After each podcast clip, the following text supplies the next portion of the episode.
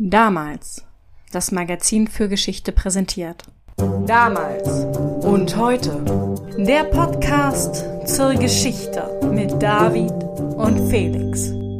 Okay, David. Steigen wir Wir ein. scherzen rum. Alles Ja, klar. ist schon fast zwölf. Und wir haben lange gebraucht hier für irgendwelche. Wir haben lange Schnack. gebraucht, sag bloß. Das war nicht die letzte Folge, das war das Rumgelaber. ja, das auch stimmt. Ähm, Wir begeben uns heute nach Ostafrika, in die damalige Kolonie Deutsch-Ostafrika, um genau zu sein. Und zwar in die Zeit des Ersten Weltkriegs. Der Weltkrieg ist ja bekanntlich ein globaler Konflikt, daher der Name. Und eine ganze Reihe von Schlachten wird in den Kolonien ausgetragen. Der Erste Weltkrieg ist eben auch ein Krieg der Kolonialmächte gewesen. Auch wenn der deutsche Kolonialbesitz ja kaum mit den weltumspannenden Reichen der Briten und Franzosen mithalten konnte. Klar, die deutschen Kolonien sind vergleichsweise winzig und relevant für den Krieg sind sie eigentlich auch nicht, aber in Ostafrika stehen sich damals eben Kolonialmächte samt Kolonialtruppen gegenüber, was übrigens eigentlich nicht vorgesehen war. Beim Ersten Weltkrieg geht es ja nicht vordergründig um Kolonien. Ja, die Gründe für den Krieg waren in erster Linie innereuropäisch. Genau, darum soll es heute aber nicht gehen. Für die Kolonien hatte man sich eigentlich darauf geeinigt, dass man sie aus zukünftigen Kriegen heraushalten würde. Das hatte man in der Kongo-Akte so festgelegt, dem Schlussdokument der Kongo-Konferenz von 1884-85, aber es kommt dann eben ganz anders. Bevor ich aber auf den Krieg zu sprechen komme, muss ich noch ein paar Worte zur Kolonie vor Kriegsausbruch erzählen. Wir befinden uns jetzt also ungefähr am Ende des 19. Jahrhunderts. Richtig. Die Deutschen haben alle Bismarcksche Vorsicht und Weitsicht über Bord geworfen und sich daran gemacht, zur Kolonialmacht zu werden. Auf den Weltmeeren will man sich mit den Briten anlegen und man will einen Platz an der Sonne, wie es damals heißt. Die Großmächte teilen die Welt unter sich auf und das Kaiserreich will dabei nicht länger nur zusehen, sondern mitspielen. Ja, man will mitmachen. Und mit großen Ambitionen landet man nun auch in Afrika. Etwa auf dem Gebiet der heutigen Staaten Tansania, Burundi und Ruanda entsteht die Kolonie Deutsch-Ostafrika. Jetzt sind nicht alle Kolonien gleich verwaltet und jede Kolonialmacht hat ihre eigenen Methoden. Die Briten sind damals bereits Profis und haben eine ausgeklügelte zivile Verwaltung in ihren Kolonien. Auf der anderen Seite des Spektrums sind zum Beispiel die Belgier mit ihrer Kolonie im Kongo zu finden. Die Belgier haben sich ihre Kolonie ja auf sehr interessante Weise angeeignet. Als Vielzahl privater Landkäufe getarnt wird sie aufgebaut und denn dem König und seiner Regierung unterstellt. Die belgischen Kolonialisten gehen dann jedenfalls mit äußerster Brutalität vor. Ja, richtig. Auf jeden Fall ist auch die deutsche Kolonialverwaltung eher von der brutalen Sorte. Das hat etwas damit zu tun, dass zivile Kolonialbeamte lange sehr wenig zu sagen haben und das Militär sehr viel zu sagen hat. Strukturell passiert unter deutscher Herrschaft sehr wenig. Und jenseits der etablierten Stützpunkte wird Herrschaft in erster Linie mit Strafexpeditionen durchgesetzt. Das ist alles sehr planlos und viel vom Zufall bestimmt, was in dieser Zeit passiert, und entsprechend kommt es dann auch bald zu einem Aufstand, dem Maji-Maji-Aufstand. Hintergrund ist der, dass das unrealistische Ziel, die Kolonie profitabel zu machen, dadurch erreicht werden soll, dass der Bevölkerung immer höhere Steuern auferlegt werden. Wer nicht zahlen kann, wird zur Zwangsarbeit herangezogen. Die deutsche Herrschaft wird also zunehmend als großes Übel wahrgenommen und entsprechend kommt es im Süden der Kolonie dann 1905 zu einer Rebellion, an der sich 20 verschiedene Volksgruppen beteiligen. Gegen die Kolonialmacht haben die Aufständischen aber keine Chance, viele werden erschossen und die, die überleben, leiden bald danach unter einer Hungersnot, einer direkten Folge der Kämpfe. Das ist doch auch ungefähr zu der Zeit, als sich auch die Herero erheben, an der anderen Seite des Kontinents in Südwestafrika. Deutlich der bekanntere Aufstand. Ja, stimmt. Der Herero-Aufstand ist ein Jahr vorher. Die kaiserlich-deutsche Idee einer Kolonie findet selten die Zustimmung der unterworfenen Bevölkerung. Das soll sich aber eigentlich zu dieser Zeit ändern. Und zwar als direkte Reaktion auf die besagten Aufstände. 1908 wird Bernhard Dernburg Kolonialstaatssekretär und Dernburg hat vor, die militärische Verwaltung abzubauen. Er möchte, dass sich die Kolonialbeamten was von den Briten abschauen und er will auch, dass der Landverkauf an Europäer erschwert wird und dass die einheimische Bevölkerung der Kolonie generell gerechter behandelt werden soll. Alles Ansätze, die die Zufriedenheit der Bevölkerung steigern und Aufständen vorbeugen sollen. Bis zum Krieg ist es denn ja nicht mehr lange hin. Kann man bis dahin nennenswerte Veränderungen erkennen? Nein, absolut nicht. Strukturell ändert sich in den Vorkriegsjahren wenig.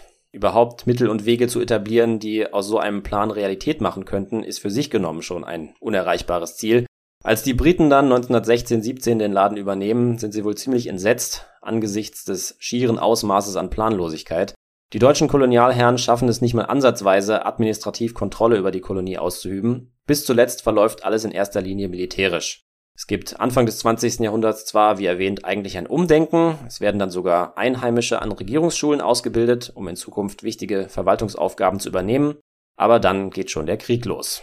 Zu dem wir jetzt noch kommen wollen. Du sagst es. Der Krieg bricht bekanntlich 1914 aus. Und anfangs denken und hoffen die meisten Kolonialbeamten, dass der Krieg an ihnen vorbeigehen wird. So haben es die Mächte, wie gesagt, eigentlich in der Kongo-Akte vertraglich vereinbart. In Deutsch-Ostafrika heißt der Gouverneur Heinrich Schnee. Er und seine Leute, einschließlich der europäischen Siedler, hoffen mehr oder weniger geschlossen darauf, dass der Krieg in Europa bleibt. Schon allein deswegen, weil sie wissen, dass die Stärke der Briten in den benachbarten britischen Kolonien um ein Vielfaches größer ist. Schnees gegenüber, der Gouverneur von Britisch-Ostafrika, Sir Henry Conway Belfield, will den Krieg eigentlich auch nicht, trotz der eigenen militärischen Überlegenheit. Wie gesagt, im Ersten Weltkrieg geht es den verfeindeten Bündnissen eher weniger um Kolonien, im Vorfeld des Krieges wird nicht überlegt, wie man der anderen Seite im Kriegsfall Kolonien abnehmen kann. Aber die Zeit des Kriegsausbruchs ist generell keine Sternstunde der europäischen Diplomatie und so kommt der Krieg auch nach Ostafrika. In erster Linie hat man in London Angst, dass von deutschen Häfen aus britische Schiffe angegriffen werden könnten und entsprechend wird entschieden, diese Häfen zu blockieren. Wie ist das denn kriegsrechtlich? Heißt das, dass die Kongo-Akte damit schon Geschichte ist? Die Kolonien sind jetzt offiziell im Krieg oder hätte es theoretisch bei den Hafenblockaden bleiben können? Theoretisch schon. Gouverneur Schnee erklärt die Hafenstädte offiziell zu offenen Städten. Das heißt, sie sind ohne Verteidiger und dürfen deshalb nicht beschossen werden. Aber letztlich ist das Gerangel um die Häfen sowieso nebensächlich, auch wenn es zeigt, dass Schnee den Krieg unbedingt verhindern will. Die Sache ist nämlich die. Vor Kriegsausbruch ist ein gewisser Paul von Leto Vorbeck nach Deutsch-Ostafrika gekommen, um da das Kommando über die Truppe zu übernehmen. Er ist der wohl erfahrenste Kolonialoffizier des Kaiserreichs. Er ist in China mit dabei gewesen, als der Boxeraufstand niedergeschlagen wird und dann in Deutsch-Südwestafrika, wo es, wie du gerade schon angesprochen hast, auf brutalste Weise gegen die Herero und Nama geht. Damit ist er also, ja, überall dabei gewesen. Ja. Und in Ostafrika hat er nun einen ganz besonderen Plan. Und der ist wenig friedlich. Er weiß genauso gut wie Schnee, dass er in Ostafrika keinen Krieg gegen die Briten gewinnen kann, selbst wenn sich die Belgier und Portugiesen, die nebenan ihre Kolonie haben, völlig raushalten. Aber er denkt, dass er es schaffen kann, starke britische Kontingente lange Zeit zu beschäftigen, um sie so aus dem Krieg in Europa rauszuhalten. Das heißt, er will die Kolonien Ostafrikas in den Krieg ziehen, um dem Kaiserreich zu Hause damit eine Atempause zu verschaffen. Ausschlaggebend ist das ja letztlich nicht. Wir wissen, wer den Krieg verloren hat. Ja, aber Leto Vorbergs Rechnung geht insofern auf, als dass er annimmt, dass er den Krieg ohne Nachschub aus Europa lange würde durchhalten können. Auf britischer Seite hat man da nämlich eine ganz andere Vorstellung. Im Colonial Office und im Indian Office, die für den Kriegsschauplatz zuständig sind, geht man allgemein davon aus, dass man die Deutschen in Ostafrika ziemlich schnell und ohne größere Probleme besiegen wird. So kommt es dann aber nicht. Nein, so kommt es nicht. Der Krieg in Ostafrika wird eigentlich für alle Beteiligten zu einer Katastrophe, und damit wollen wir jetzt zum Kriegsverlauf kommen. Gouverneur Schnee will, wie gesagt, alles tun, um einen Krieg in Ostafrika zu verhindern, aber Leto Vorbeck lässt sich von ihm nichts sagen. Stattdessen trifft er die Entscheidung zum Angriff. Eine kleine Truppe unter Führung von Leto Vorbecks Kumpel Tom von Prince greift den kleinen, aber strategisch bedeutsamen Ort Taveta an und erobert ihn. Bei diesem Angriff sind zwei Aspekte wichtig, die während des ganzen Kriegsverlaufs wichtig bleiben. Erstens übernehmen die Deutschen als zahlenmäßig unterlegene Partei die Initiative und erzwingen eine Reaktion der Briten. Und zweitens sind die Askari im Kampf um Taveta von allerhöchster Bedeutung. Die Askari waren die einheimischen Truppen der Deutschen in Ostafrika, nicht? Genau. Solche afrikanischen Einheiten gibt es auf beiden Seiten, aber die deutschen Askari werden ganz besonders wichtig und das sehr, sehr früh im Kriegsverlauf. Aus Deutschland kommt logischerweise kein Nachschub nach Ostafrika, und entsprechend hat Leto Vorbeck kaum die Möglichkeit, afrikanischen Einheiten eine möglichst untergeordnete Rolle zuzuordnen, wie das zum Beispiel die Briten lange machen. Die Deutschen stellen zwar Freiwilligenverbände aus ehemaligen Offizieren und Siedlern auf, aber im Kampf zeigt sich, dass mit denen nicht ganz viel anzufangen ist. Also stützt sich Leto Vorbeck früh auf die afrikanischen Truppen. Woher holen denn die Briten ihre Leute? Aus England wird jetzt doch sicher auch niemand verlegt werden. Südafrika hat zum Beispiel Europäer zu bieten, die man an die Front holen kann, Generell misstrauen die Briten ihren lokalen afrikanischen Einheiten, unter anderem deshalb, weil sie gerade vier Jahre damit zugebracht haben, die Meuterei der Uganda Rifles niederzuschlagen. Also sind solche lokalen Einheiten zumindest aus Sicht der Briten durchaus nützliche Werkzeuge, aber mit einem beträchtlichen Risiko behaftet. Sie gelten nicht als zuverlässige Einheiten. Auf jeden Fall. Die Kolonialmächte setzen solche lokalen Einheiten ein, um gegen die lokale Bevölkerung vorzugehen. aber zu viel Macht und Verantwortung will man ihnen für gewöhnlich nicht geben. Aus Angst, sie könnten sich erheben, so wie das eben auch die Uganda Rifles gemacht haben. Bei den deutschen Askari ist das ein bisschen anders, und zwar schon lange vor dem Krieg. Ich hatte ja erwähnt, dass die deutsche Kolonie strikt militärisch regiert wird. Das Militär herrscht in Ostafrika praktisch uneingeschränkt und ohne nennenswerte zivile Verwaltungsstruktur. Und das hat zur Folge, dass die Soldaten der Kolonie sehr weitgehende Befugnisse haben. Die Soldaten sind, von den deutschen Offizieren mal abgesehen, die einheimischen Askari. Die Askari sind das ausführende Organ des kolonialen Staates, nicht irgendwelche Beamten. Entsprechend haben sie also von vornherein eine gewisse Machtfülle. Ja, ihre Position unterscheidet sich doch deutlich von der anderer afrikanischer Einheiten, zum Beispiel von der der King's African Rifles in der britischen Kolonie nebenan. Die Askari bekommen doppelt so viel Lohn, sie werden keinen Bekehrungsversuchen unterzogen, sie dürfen sogar in muslimischen Bruderschaften aktiv sein, ihnen wird die Polygamie erlaubt und ihre Familien genießen innerhalb der städtischen Gesellschaften Privilegien. Dazu kommt, dass Söhne von Askari oft ebenfalls der Truppe beitreten, was zu dem Entstehen einer echten Soldatenklasse führt. Naja, wenn die zivile Verwaltung in der Kolonie nicht so recht Fuß fassen kann, dann ist es ja eigentlich nicht verwunderlich, dass das Militär das Land maßgeblich prägt. Mit Gewalt und mit dem Aufbau der Askari-Truppe, ganz genau. Das Kaiserreich trägt seine Form von Militarismus durchaus erfolgreich nach Ostafrika, samt Kaiserkult übrigens. Im Krieg haben die Askari also von Anfang an eine viel wichtigere Rolle als lokale Einheiten auf britischer Seite und damit bekommen sie auch viel früher viel mehr Verantwortung auf dem Schlachtfeld. Ihnen werden zum Beispiel Maschinengewehre anvertraut, das wäre vor dem Krieg wohl nur schwer denkbar gewesen. Auf jeden Fall beginnt der Krieg verhältnismäßig klein und beschränkt sich erstmal auf das Kilimanjaro-Gebiet und das Umland des Viktoriasees. Gerade in den Erinnerungen der beteiligten Europäer ist das alles noch ganz abenteuerlich, die Verluste sind gering und die Schlachten sind kurz. Das wird dann ja im Nachhinein sicher auch gerne ordentlich romantisiert worden sein. Auf jeden Fall. Dazu sage ich auch gleich noch was. Es kommt dann noch im ersten Kriegsjahr zu einer richtungsweisenden Schlacht. Der Schlacht bei Tanga vom 3. bis zum 5. November 1914. Und die nimmt einen ziemlich eigentümlichen Verlauf. Leto Vorbeck hat schon den Verdacht gehabt, dass die Briten dort zuschlagen würden. Und als die Briten dann auftauchen, lassen sie den Deutschen viel zu viel Zeit, ihre Truppen zusammenzuziehen. Die Briten landen dann schließlich mit 6000 Mann, fast alles Inder, die schlecht ausgebildet und wenig motiviert sind und die von nicht besonders kompetenten Offizieren angeführt werden.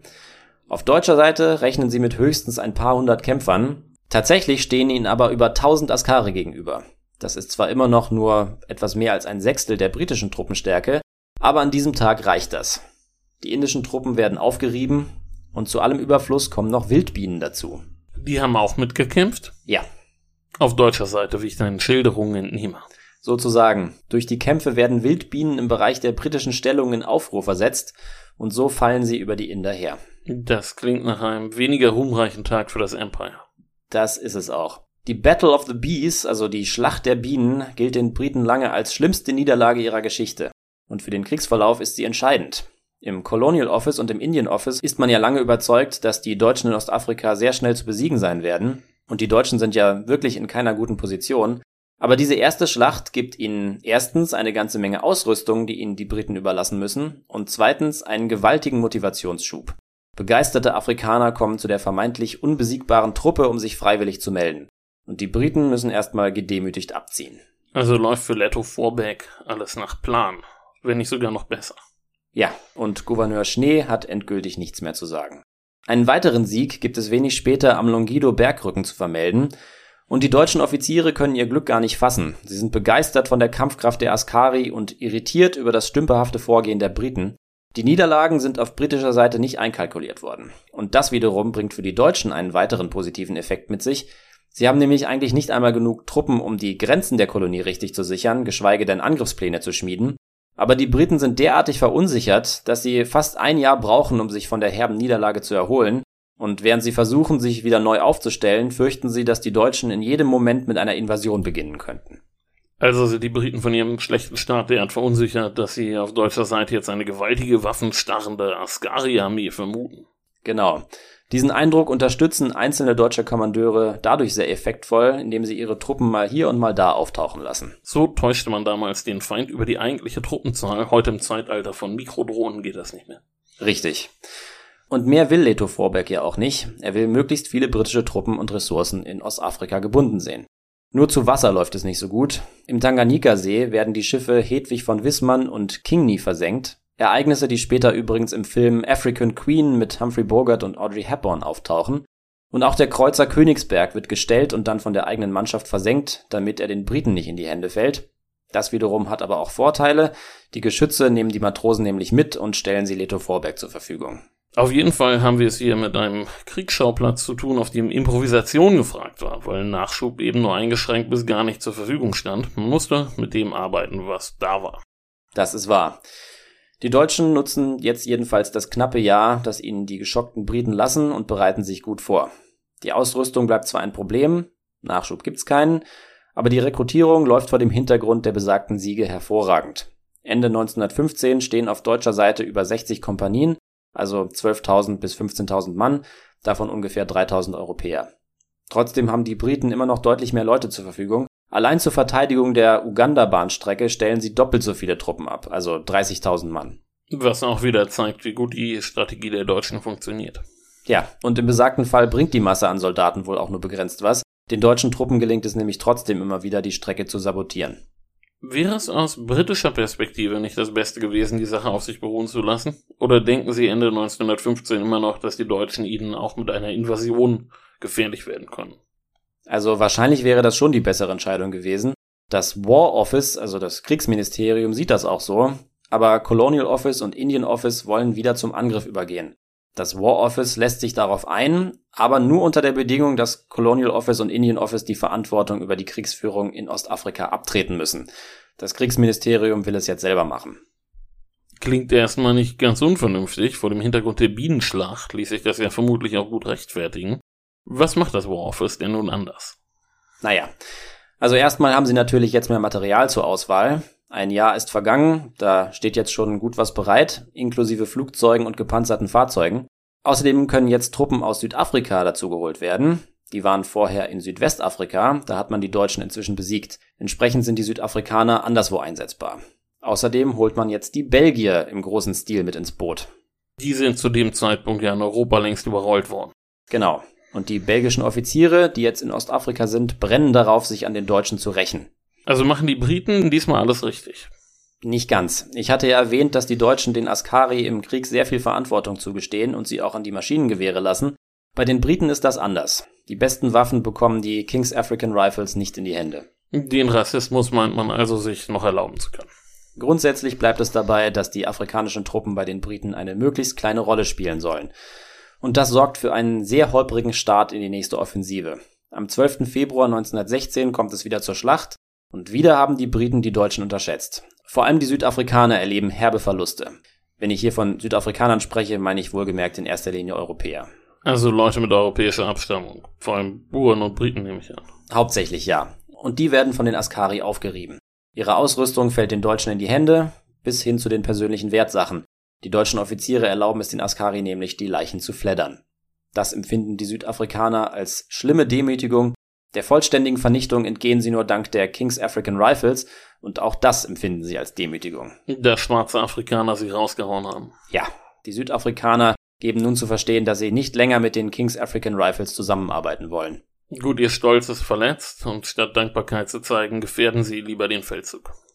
Der Zustand der südafrikanischen Truppen ist jetzt wirklich ein großes Problem für die Briten und für ihren Kommandeur Jan Christian Smuts, der weiß, dass es in Südafrika schlecht aufgenommen werden würde, wenn zu viele Soldaten im Kampf gegen die Deutschen fallen. Deshalb will er lieber an den Flanken der Deutschen vorbei, um hinter der Linie strategisch wichtige Punkte einzunehmen und die Deutschen einzukreisen. Stattdessen kommt es im März zur nächsten Schlacht, die ähnlich schlecht für die Briten ausgeht. Dann zieht sich Leto Vorbeck mit seinen Truppen nach Süden zurück. Und damit wird eigentlich alles nur noch schlimmer. Die Sache ist nämlich die, bisher haben sich die Kämpfe ja meistens an den Grenzen abgespielt, Jetzt aber beginnt die britische Invasion, der Einmarsch in die deutsche Kolonie, und damit beginnen enorme Probleme, die sich letztlich alle unter dem Stichwort Versorgungswege zusammenfassen lassen. Wir haben ja letztes Jahr alle effektvoll vorgeführt gekriegt, was passiert, wenn man Versorgungswege nicht vernünftig aufbaut. Wir betonen es im Podcast auch immer wieder, egal ob wir über Caesar und die römischen Armeen reden oder über die Ritterheere im Mittelalter oder Kriege in der Neuzeit. Es kommt im Krieg immer ganz entscheidend auf die Logistik, auf die Versorgung der Truppen an. Das war in der Antike so und das ist immer noch so. Die römischen Legionen waren nicht umsonst Experten im Straßen- und Brückenbau. Genau.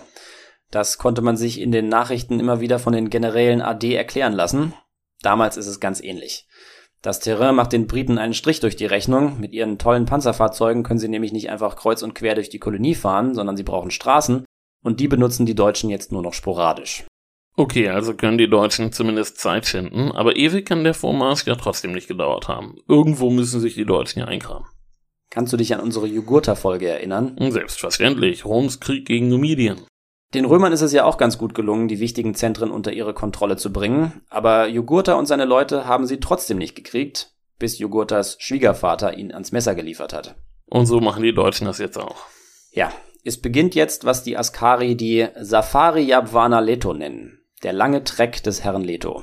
Okay, ungefähr kann ich mir darunter was vorstellen. Die Deutschen entziehen sich immer wieder, weichen zurück, weichen aus und versuchen punktuell Überlegenheit zu schaffen geradewegs aus dem Handbuch für asymmetrische Kriegsführung, das erinnert mich an unsere Spartacus-Folge. Der hat aber letztlich ja auch Schwierigkeiten, seine Truppen zu versorgen, und irgendwie müssen die Askari sich ja auch versorgen. Wenn sie ihre Zentren aufgeben, müssen sie doch eigentlich auch selbst schnell Versorgungsengpässe bekommen haben. Ja, in der Tat, aber das lässt sich kompensieren, wenn man die Kriegsführung des 20. Jahrhunderts aufgibt und sich eher an der frühen Neuzeit und am Mittelalter orientiert. Okay, also du meinst, die Armee lebt aus dem Land heraus. Exakt. Leto Vorbeck und seine Mann plündern sich jetzt durch die eigene Kolonie. Und belgische und britische Truppen müssen sich daran machen, sie irgendwie zu stellen. Was wegen besagter Versorgungsschwierigkeiten auf der eigenen Seite nicht so leicht gewesen sein dürfte. Allerdings, in der Praxis sieht es so aus, das Terrain ist oft schwer passierbar, besonders nach Regenfällen. Fahrzeuge sind nur sehr sporadisch einsetzbar und Lasttiere überhaupt nicht, nicht weil sie im Matsch stecken bleiben würden, sondern wegen der CC-Fliege. Also dem Mistvieh, das die Schlafkrankheit überträgt. Ja, aber nicht nur die, sondern auch die Tierseuche Nagana. Tiere fallen also auch aus. Das bedeutet logischerweise, dass Waffen, Ausrüstung, Verpflegung, Medizin etc. auf Schultern und Köpfen von A nach B transportiert werden müssen. Und dafür braucht es Träger. Viele, viele Träger.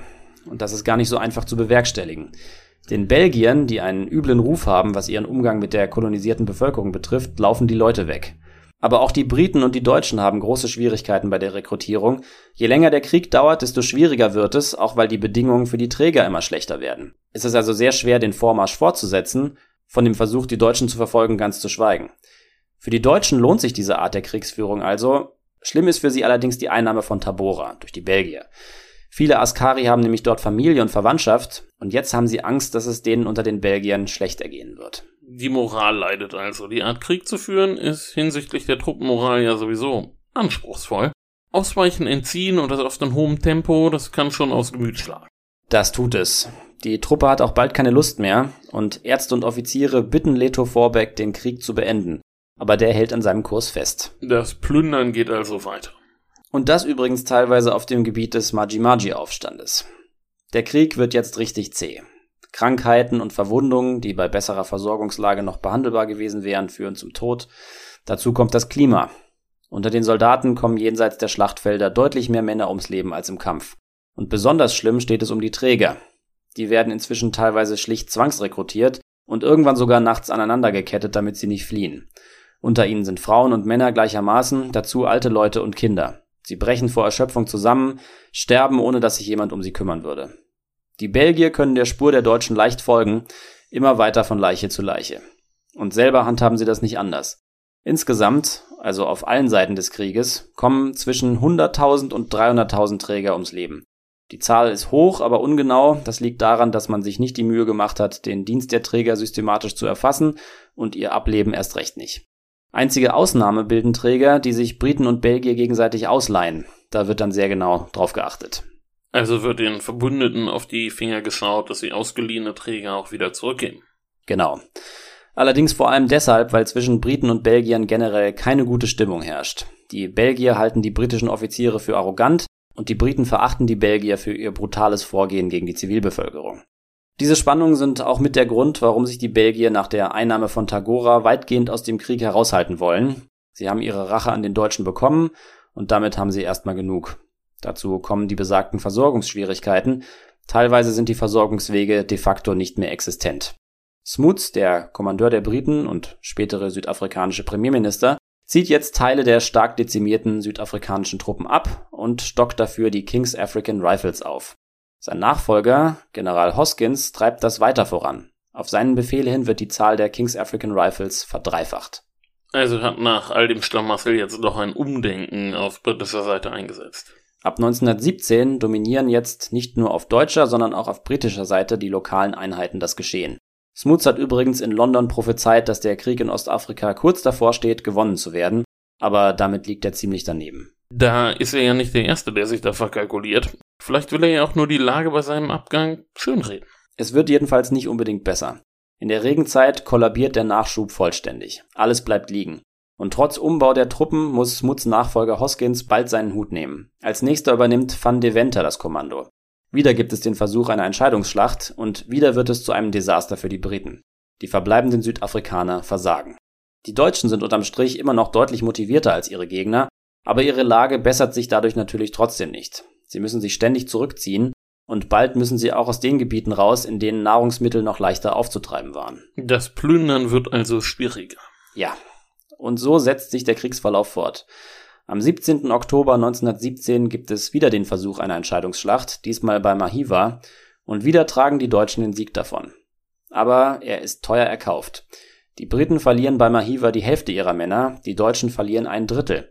Aber die Deutschen können solche Verluste nicht kompensieren. Die Freude über den Sieg währt also nur kurz. Und den meisten reicht es inzwischen. Das gilt für die Askari und die deutschen Offiziere gleichermaßen. Müssen sich die Deutschen denn Sorgen machen, dass ihnen die Askari davonlaufen? Je aussichtsloser die Lage wird, desto mehr würde sich das für einheimische Soldaten ja anbieten. Desertionen sind ein Problem, nicht nur bei den Deutschen. Die Askari haben aber mehrere gute Gründe, bei der Truppe zu bleiben. Einige davon habe ich vorhin schon angesprochen. Es hat sich unter den Askari ein Chorgeist entwickelt, der die Mitglieder der Gruppe bei der Stange hält. Dazu kommen die Privilegien. Die Askari wissen genau, dass ihre Vormachtstellung an die Deutschen gebunden ist. Wer desertiert, muss das alles aufgeben. Außerdem haben die meisten Frauen und Kinder mit dabei. Mit denen zu fliehen wäre schwierig. Die Familien sind also mit dabei. Das erinnert ja wirklich sehr an Kriegsführung aus einer ganz anderen Zeit. Richtig. Das Leben vom Land, also das Plündern, der Tross aus Frauen und Kindern, das ist alles sehr frühe Neuzeit. Die Askari sind also aus sehr pragmatischen Gründen an ihre Truppe gebunden. Ja. Desertiert wird auch eigentlich immer nur dann, wenn die Truppe gerade eine Region durchstreift, wo ein fluchtwilliger Askari Familie hat.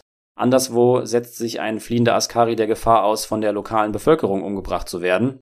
Gerade im Süden haben die Leute die Strafaktionen noch gut in Erinnerung, von den Plünderungen im Verlauf des Krieges gar nicht zu sprechen. Aber das sind noch nicht alle Gründe für die Zuverlässigkeit der Askari. Im Krieg entwickelt sich nämlich durchaus eine Form von Kameradschaft zwischen den deutschen Offizieren und den Askari, Dadurch, dass man sich kaum voneinander isoliert, entsteht aufrichtiger gegenseitiger Respekt. Okay, das ist natürlich eine gute Grundlage. So einer Truppe kann man dann schon gewisse Strapazen zumuten, ohne dass die dabei gleich auseinanderfällt. Aber eben auch nicht ewig, oder? Es wird schwieriger, die Moral aufrechtzuerhalten. Das hat wohl auch zur Folge, dass in einigen Truppen die Askari weitgehende Zugeständnisse gemacht bekommen. Es gibt da zum Beispiel den Zug von Major Windgens. Windgens zieht mit seiner Truppe durchs Land, wie es die Strategie Leto Vorbex verlangt, aber irgendwann dreht er ab und marschiert mitten durchs Feindesland. Die Briten sind völlig geschockt und verstehen nicht, was die Deutschen da machen, aber der Grund war wohl schlicht und ergreifend der, dass Windgens den Askari versprochen hat, sie nach Hause zu bringen. Das klingt ja schon verrückt, aber auf der anderen Seite, wenn es Leto Vorbeck letztlich egal ist, wohin die Truppen ziehen, solange sie die Briten auf Trab halten, kann man schon mal die einfachen Soldaten entscheiden lassen, wohin die Reise denn als nächstes gehen soll. Und überraschend war das Ganze bestimmt. Genau. Strategisch wichtige Positionen gibt es nicht, nur Bewegung.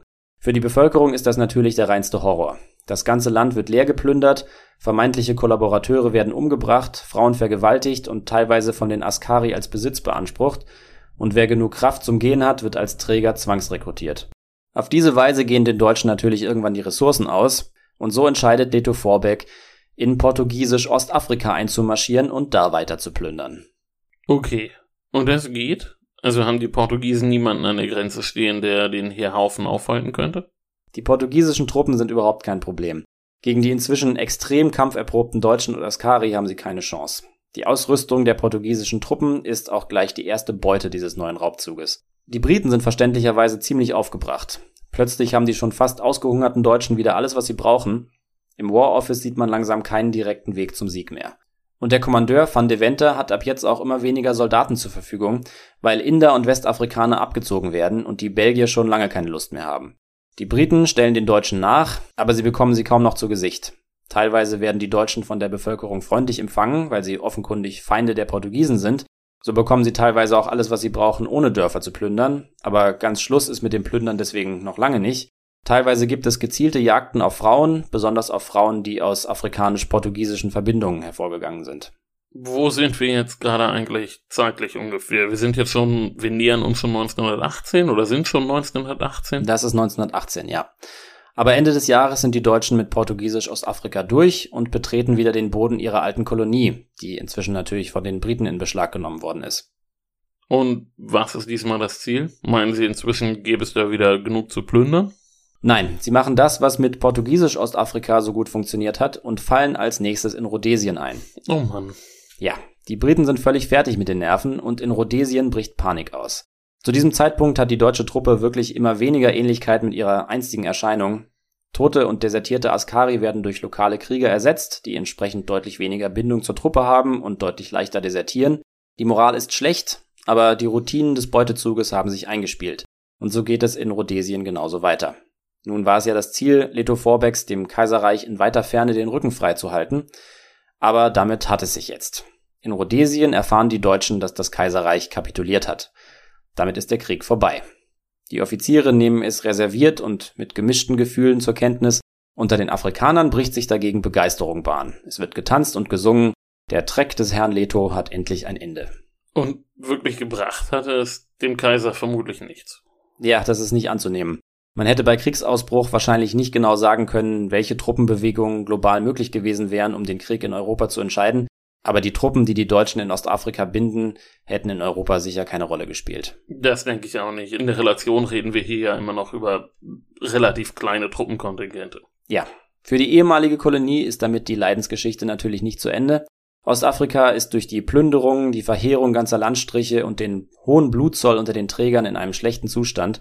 Und dann werden auch noch Hunderttausende von einer Grippeepidemie dahin gerafft. Im Machtvakuum, das die Deutschen hinterlassen haben, greifen teilweise ehemalige Askari-Klicken nach der Macht, Kleinstreiche entstehen und fallen und in dem Chaos nimmt auch die Gewalt nicht ab. Danach, unter britischer Herrschaft, beginnt dann ein struktureller Wandel in der Kolonie, aber darum soll es jetzt hier nicht mehr gehen, vielleicht mal in einer anderen Folge. Wir hatten inzwischen ja schon ein paar Mal Themen zum postkolonialen Afrika. Genau. Was die Deutschen betrifft, sie kommen in Kriegsgefangenschaft, erst in Tagora und dann in Ägypten und Indien. Und während sie im Lager auf ihre baldige Heimkehr hoffen, geht zu Hause der Kaiser ins Exil und Deutschland wird zur Republik.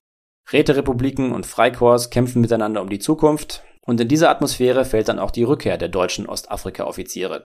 Im März 1919 reiten Leto Vorbeck und Schnee mit ihrer Truppe in einem Triumphzug durchs Brandenburger Tor. Zehntausende Berliner jubeln ihnen zu. Das ist natürlich im Jahr 1919 ein eher ungewöhnliches Schauspiel in Deutschland. Auf jeden Fall. In Berlin werden die Heimkehrer jetzt also als Helden gefeiert. Und das Interesse an Geschichten aus Ostafrika geht durch die Decke.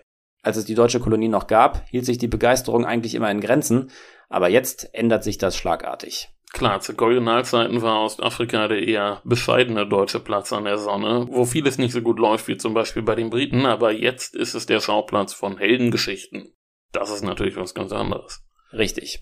Dazu kommt, dass der Krieg in Europa bekanntlich von extrem verlustreichen Materialschlachten geprägt gewesen ist, bei dem täglich Massen an Soldaten im Kampf um ein paar Meter Hügellandschaft getötet worden sind. In Afrika war das ganz anders. Ich habe es ja vorhin schon erwähnt, aus der Perspektive eines deutschen Offiziers lässt sich der Krieg in Ostafrika durchaus als Abenteuergeschichte erzählen, voller Bewegung, mit wechselnden Schauplätzen, einer feindseligen Natur und immer wieder ausmanövrierten Gegnern. Es kommen dann auch sehr bald erste Berichte über den Krieg in Ostafrika in Buchform auf den Markt. Zuerst aus der Feder von deutschen Missionaren, die waren nicht im Kriegsgefangenenlager und konnten früher mit dem Schreiben anfangen, und dann von den Offizieren. Solche Bücher sind äußerst erfolgreich. Und auch Leto Vorbeck schreibt ein Buch, und zwar eines, das sich ausdrücklich an die Jugend richtet. Es trägt den Titel Haya Safari, Deutschlands Kampf in Ostafrika. Erlaube mir den ersten Absatz vorzulesen. Also in der True Crime Folge hast du aus Fontane vorgelesen. Von Fontane zu Leto Vorbeck ist in literarischer Hinsicht ja jetzt schon ein ziemlich tiefer Abstieg. Ja, ich weiß. Der Text ist auch wirklich nicht schön. Ein Literaturtipp soll es nicht sein, aber er gibt einen guten Einblick in die Stoßrichtung dieser und ähnlicher Bücher. Na denn, erspare es uns nicht. Also Zitat. Wir werden bei dir bleiben, bis wir fallen. Klingt das nicht wie der Ausdruck unseres eigensten germanischen Wesens mit seiner schlichten, wortkargen Treue, mit seiner mannhaften Festigkeit, die die Zähne aufeinander beißt? Haben nicht Rüdiger von Bechelaren, haben nicht die Grenadiere des alten Fritz so empfunden und gehandelt? Und doch waren es einfache schwarze Soldaten, deutsche Askari, die so zu mir sprachen, noch im November 1918. Nach mehr als vier langen Kriegsjahren gegen hundertfache Übermacht. Deutsches Soldatentum hatte ihnen seinen Stempel aufgedrückt. Anhänglichkeit an die deutschen Führer, Pflichtgefühl und unbändiger Soldatenstolz machten es ihnen unmöglich, in dem ungleichen Kampfe klein beizugeben. Kein materielles Lockmittel konnten wir ihnen geben, wir boten ihnen nur Kämpfe, Entbehrungen, Verluste. Und doch hielten sie aus. Auch sie waren von Idealen getragen, und echte Ideale halten Stürmen stand, denn das Gute ist ewig. Zitat Ach, Herr Jemine, das war schrecklich.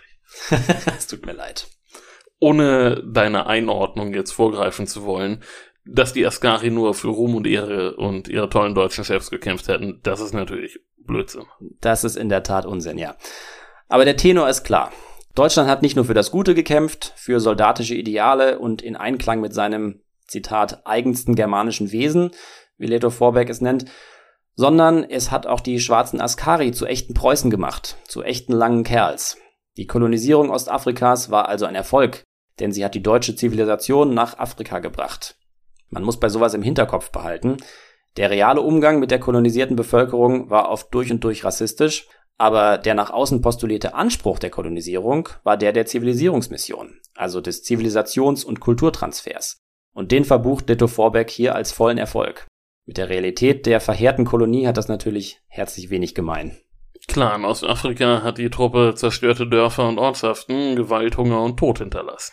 Aber im besiegten und gedemütigten Kaiserreich verkauft sich eine solche Darstellung natürlich super. Das kann ich mir schon vorstellen. Ja. Nur in Klammern. Der Erfolg von verklärten Abenteuergeschichten bedeutet nicht, dass es unter den deutschen Offizieren nicht auch solche gegeben hätte, die den eigenen Auftritt in Ostafrika genauso als Versagen der europäischen Moderne gesehen haben wie das Geschehen in Europa. Ein Zitat von einem Offizier namens Deppe, das ich auch im Artikel untergebracht habe, lautet wie folgt, Zitat, hinter uns lassen wir zerstörte Felder, restlos geplünderte Magazine und für die nächste Zeit Hungersnot. Wir sind keine Schrittmacher der Kultur mehr. Unsere Spur ist gekennzeichnet von Tod, Plünderung und menschenleeren Dörfern. Aber das ist jetzt nicht der Ton, der die öffentliche Wahrnehmung in Deutschland bestimmt. Nein, die wird ganz im Sinne Leto Vorbecks geformt. Und das übrigens mit echter Langzeitwirkung. Kurz nach dem Erscheinen seines Buches kommt ein Lied raus, das ebenfalls Haya Safari heißt, geschrieben von Robert Götz und das Lied ist in Deutschland ein echter Dauerbrenner. Es überdauert die Jahrzehnte und wird noch von Heino gesungen. Ich habe mir das im Rahmen der Recherche auf YouTube mal angehört. Zitieren werde ich daraus jetzt nicht. Leto Vorbeck soll uns für heute reichen. Ich denke, das ist die richtige Entscheidung, David. Aber von der sehr beschönigten Beziehung zwischen deutschen Offizieren und einheimischer Bevölkerung mal abgesehen, fließen über die Jahrzehnte auch viele andere Aspekte der deutschen Ostafrika-Erfahrung in das Allgemeinwissen der Zeit ein. Wenn ich Haya Safari höre, muss ich zum Beispiel zuerst an die Hörspielversion eines Zeichentrickfilms denken, der in den 70er Jahren rausgekommen ist, basierend auf der Konferenz der Tiere von Erich Kästner. Da sagt ein Känguru Haya Safari und spielt damit auf Großwildjäger an. Und dann hatte ich eine der ersten Benjamin Blümchen Kassetten, auch aus den 70ern, Benjamin Blümchen in Afrika, in der Benjamin seiner Familiengeschichte auf den Grund geht. Haya Safari sagt da niemand, aber die Geschichte spielt in und um Dar es Salaam, also im Herzen der ehemaligen deutschen Kolonie. Und Benjamin und Otto mühen sich ab, ein paar Brocken Swahili zu sprechen. Swahili war die Verkehrssprache der Gegend und wurde auch von deutschen Militärs und Beamten in der Kolonie erlernt. Es ist also gut möglich, dass die Geschichten aus der Zeit nach dem Ersten Weltkrieg auch noch die Hintergrundinfos für Kindergeschichten der späten 70er gewesen sind. Das sind jedenfalls die Informationsfragmente, die es bis in die Geschichten meiner Kindheit geschafft haben, ohne die ideologische Aufladung der 20er Jahre wohlgemerkt. Aber beachtlich finde ich es trotzdem. Wir haben über die Kassette ja letztens per Zoom-Call mit einem gemeinsamen Freund und ehemaligen Kommilitonen gesprochen und dabei festgestellt, dass du nicht der Einzige bist, den die Benjamin-Geschichte damals besonders beeindruckt hat. Gruß nach England an Stefan an der Stelle. Ich habe Benjamin Blümchen ja fast gar nicht gehört, meine Schwester schon. Es gab die Kassetten also bei uns, aber Benjamin Blümchen, das war nicht so meins. Okay, aber nun wollen wir uns vor den Kassetten abwenden und zum nächsten Teil der Folge kommen. Stefan Bergmann, der Chefredakteur von damals, erzählt uns jetzt, was das aktuelle Damals-Titelthema ist. Wir beschäftigen uns mit dem Pilgerwesen des Mittelalters. Seit der Spätantike nahm die Zahl der Christen, die Ziele im Heiligen Land ansteuerten, kontinuierlich zu. Anfangs ging es vor allen Dingen darum, an die Orte zu gelangen, an denen der Überlieferung zufolge Jesus Christus gewirkt hatte. Man wollte sozusagen auf seinen Spuren wandeln und dort beten. Später trat das Motiv, durch das Pilgern von seinen Sünden erlöst zu werden, allmählich in den Vordergrund. Auf den Spuren Jesu wandeln, wie kam es denn dazu? In den 320er Jahren soll Helena, die Mutter Kaiser Konstantins des Großen in Jerusalem, zweierlei gefunden haben. Es gibt übrigens keinen historischen Beweis für diese Reise. Das Grab und das Kreuz Christi. Damit kannte die wachsende Christenheit fortan nicht nur den Ort, an dem Jesus gekreuzigt und begraben worden war, dort wurde bald die Grabeskirche errichtet, sondern verfügte mit dem Kreuz auch über eine zentrale Reliquie. Das war sozusagen die Initialzündung dafür, dass es fortan viele Gläubige ins Heilige Land zog. Grundsätzlich waren sie religiös motiviert, aber es entwickelte sich bald eine Art Tourismus daraus, mit Pilgerberichten, die wie Reiseführer genutzt wurden, mit lokalen Guides, die den Pilgern die heiligen Orte zeigten, mit bewährten Schiffsrouten von Italien aus, auf denen die Gruppen ans Ziel gebracht wurden. Welche Pilgerziele waren denn noch besonders begehrt? In Nordspanien war es Santiago de Compostela. Dort soll angeblich der Apostel Jakobus seine letzte Ruhestätte gefunden haben. Dann natürlich Rom, die Stadt der Märtyrer Petrus und Paulus, die zugleich mit ihren vielen beeindruckenden antiken Gebäuden sehr attraktiv war. In Deutschland Köln, wo seit 1164 die angeblichen Gebeine der heiligen drei Könige aufbewahrt wurden, und ein spannendes Beispiel aus Großbritannien, der Schrein des 1170 ermordeten Erzbischofs Thomas Becket, der schon bald danach Ströme von Pilgern anzog. Sie haben am Anfang davon gesprochen, dass auch die Erlösung von den Sünden als Motiv immer stärker wurde. Stichwort Ablass. Sie sagen es, aber von Anfang an. Im Zentrum des Pilgerns stand eigentlich das Nichtmaterielle, die lange, strapaziöse und oft auch gefährliche Reise, die wie die Ableistung einer Sühne war, viel Beten, das bereuende In sich gehen, die Verehrung der Reliquien, das Erlebnis der heiligen Orte. Und dennoch, das Ganze schaukelte sich allmählich zu einem großen Geschäft hoch, unter anderem vorangetrieben von der Konkurrenz zwischen der Laterankirche, der Bischofskirche des Papstes und der Peterskirche, Pilgern bedeutete ja einerseits Ansehen für die besuchten Orte, andererseits ging es aber auch um Opfergaben der Gläubigen, das heißt Einnahmen. Seit dem Spätmittelalter setzten sich vom Papst gewährte Sündenablässe durch, für die man zahlen musste. In der frühen Neuzeit nahm das immer absurdere Züge an, siehe auch Luthers heftige Kritik daran. Ein Spitzenprodukt dieser Verirrung der sogenannte Plenarablass, also die vollständige Aufhebung aller im Fegefeuer abzubüßenden Sündenstrafen. Dieser war ursprünglich nur durch die Teilnahme an einem Kreuzzug zu erringen. Und dann gab es ihn für Geld. Darum geht es im neuen Heft. Ihr hört uns wieder in zwei Wochen, denn geht es um Giordano Bruno. Genau, und bis dahin könnt ihr uns folgen auf Facebook, Twitter, Instagram. Ihr könnt uns abonnieren, wo auch immer ihr uns hört. Und ihr könnt uns bei einigen Apps auch Sterne geben, das würde uns sehr freuen. Genau, macht's gut. Tschüss. Ciao.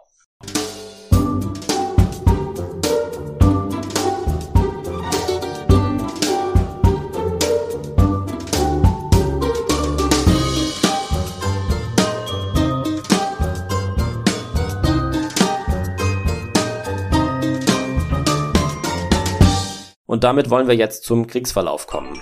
Mano! den Ton aus. ja, ich weiß nicht wie. Was den Ton aus? Nein, der Ton ist doch aus. Das, das ist so komisch. Alles ist. Ich, Hör auf Geräusche zu machen, bin in die Lampe gefallen. Das tut mir leid.